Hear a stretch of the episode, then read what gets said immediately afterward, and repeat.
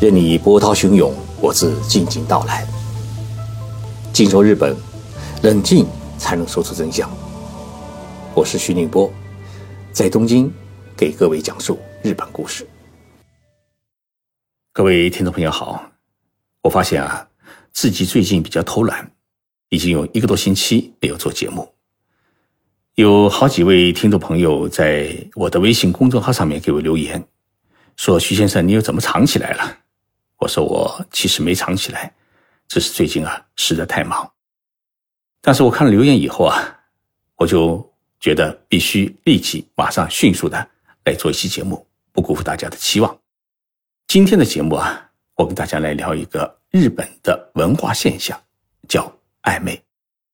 日文呢是念作“爱意卖意”。日本的这种暧昧文化，它是如何表现的呢？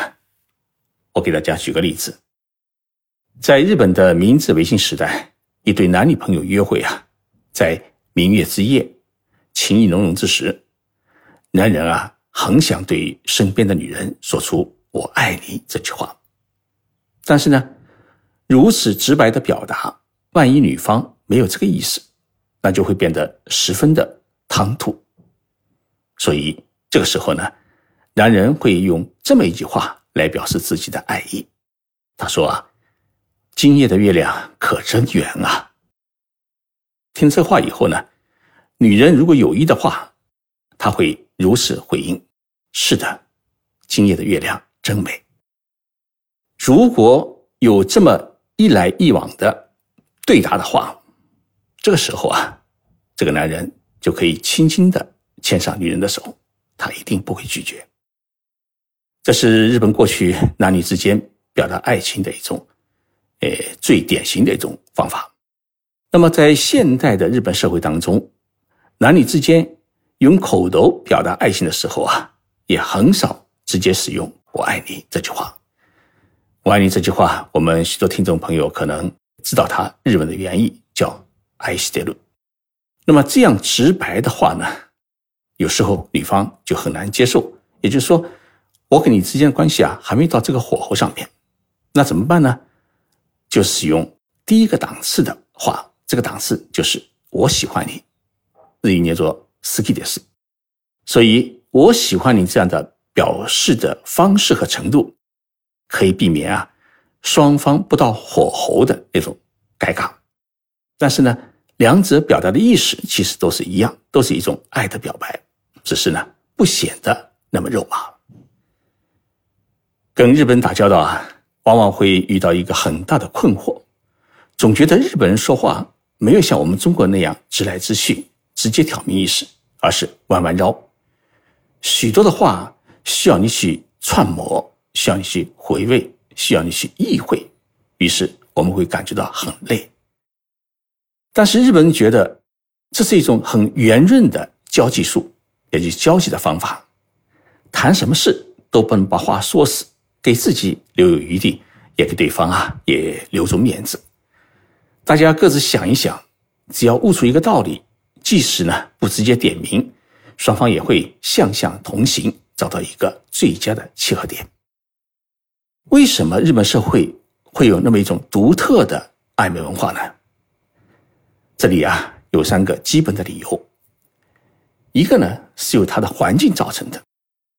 大家知道。日本是一个岛国，又是一个单一的民族，加上经常遭遇台风、地震的袭击，那么在这样的环境当中啊，一个人要长久的生存下去，邻里之间的互帮互助是必不可少的。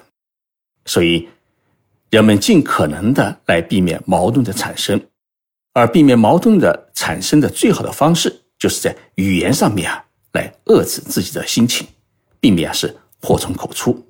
那么在行为上面呢，避免张扬，防止伤害别人的面子和心情，只有这样呢，才能保持村民之间的一团和气。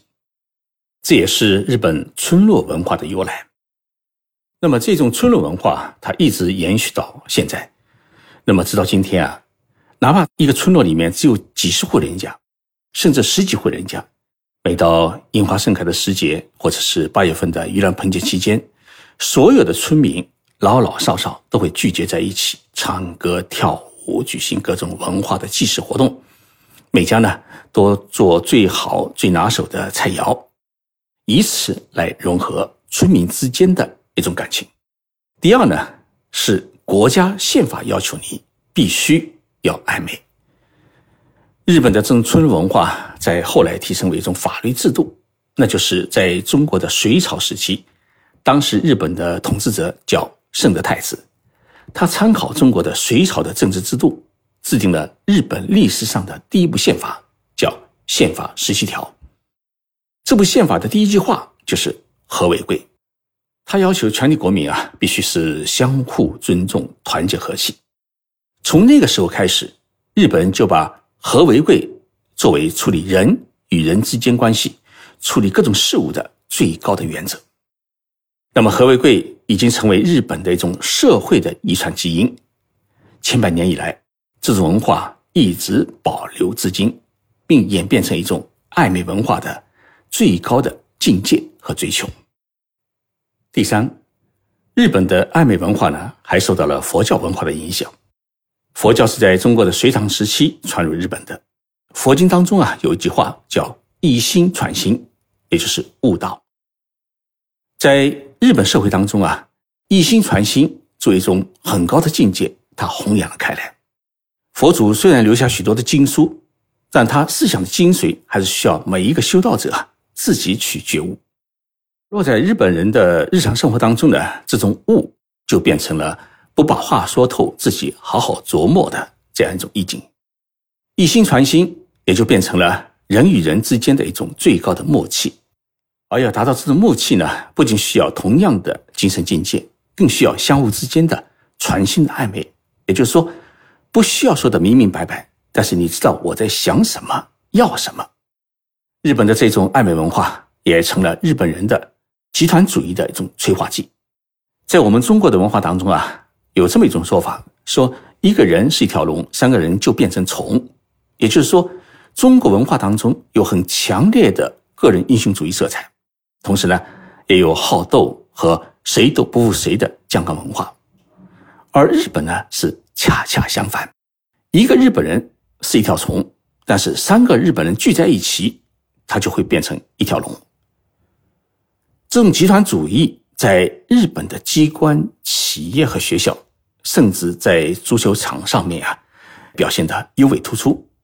而这种集团主义产生的根源，就是你在一个集体当中，必须重视相互之间的配合，而不是相互扯皮。所以，在一个集体里面啊，你不需要去扮演个人英雄主义者，而需要的是充当一个组织的螺丝钉。一个集体它不需要个性，但是需要共性，而营造共性呢，就需要暧昧文化。作为一种润滑剂，让大家呢都相互尊重，保持一段和气，朝着一个目标去携手奋进。对于日本文化，如果理解不深，跟日本人接触不多，或者日语还不精通的情况之下，生活在日本社会啊，会感觉到一种不很舒畅的压抑感。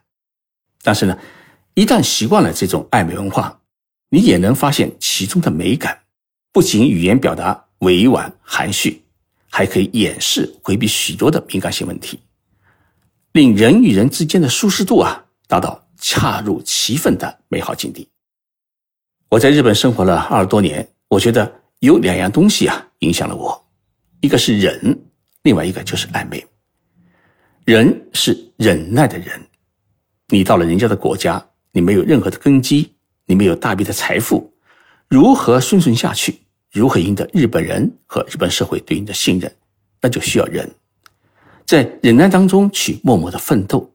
你只要努力，只要奋斗，最终一定会得到日本社会和日本人的肯定，并逐渐的融入到日本社会，甚至是日本的主流社会。在忍耐当中啊，你还必须要明白一个道理：任何东西千万别提前去争，该是你的一定会是你的，不该是你的。给了你也会离去，所以啊，凡事要讲究水到渠成。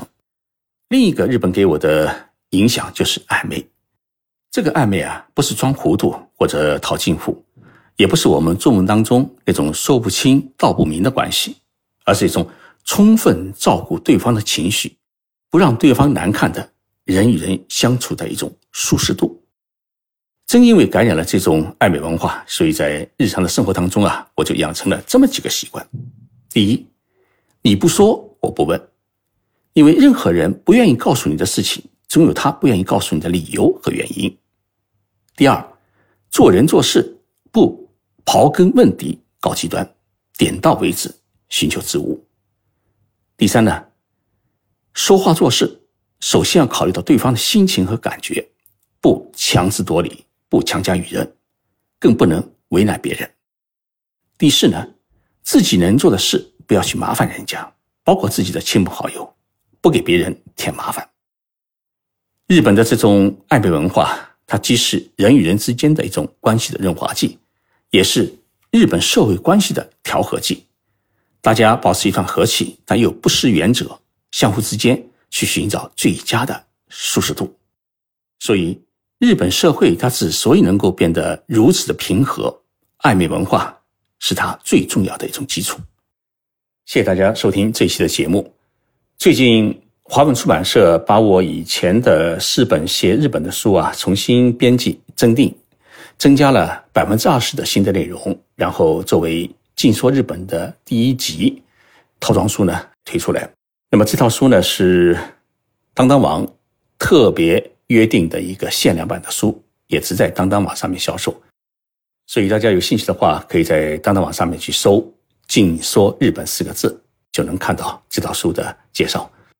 同时，我还给大家准备了两个礼物，一个是在日本特制的一个圆珠笔，上面写着“徐静波静说日本”，这是一个专用的赠送给读者的一个礼物；还有一个是很具有日本风情的小小的日记本。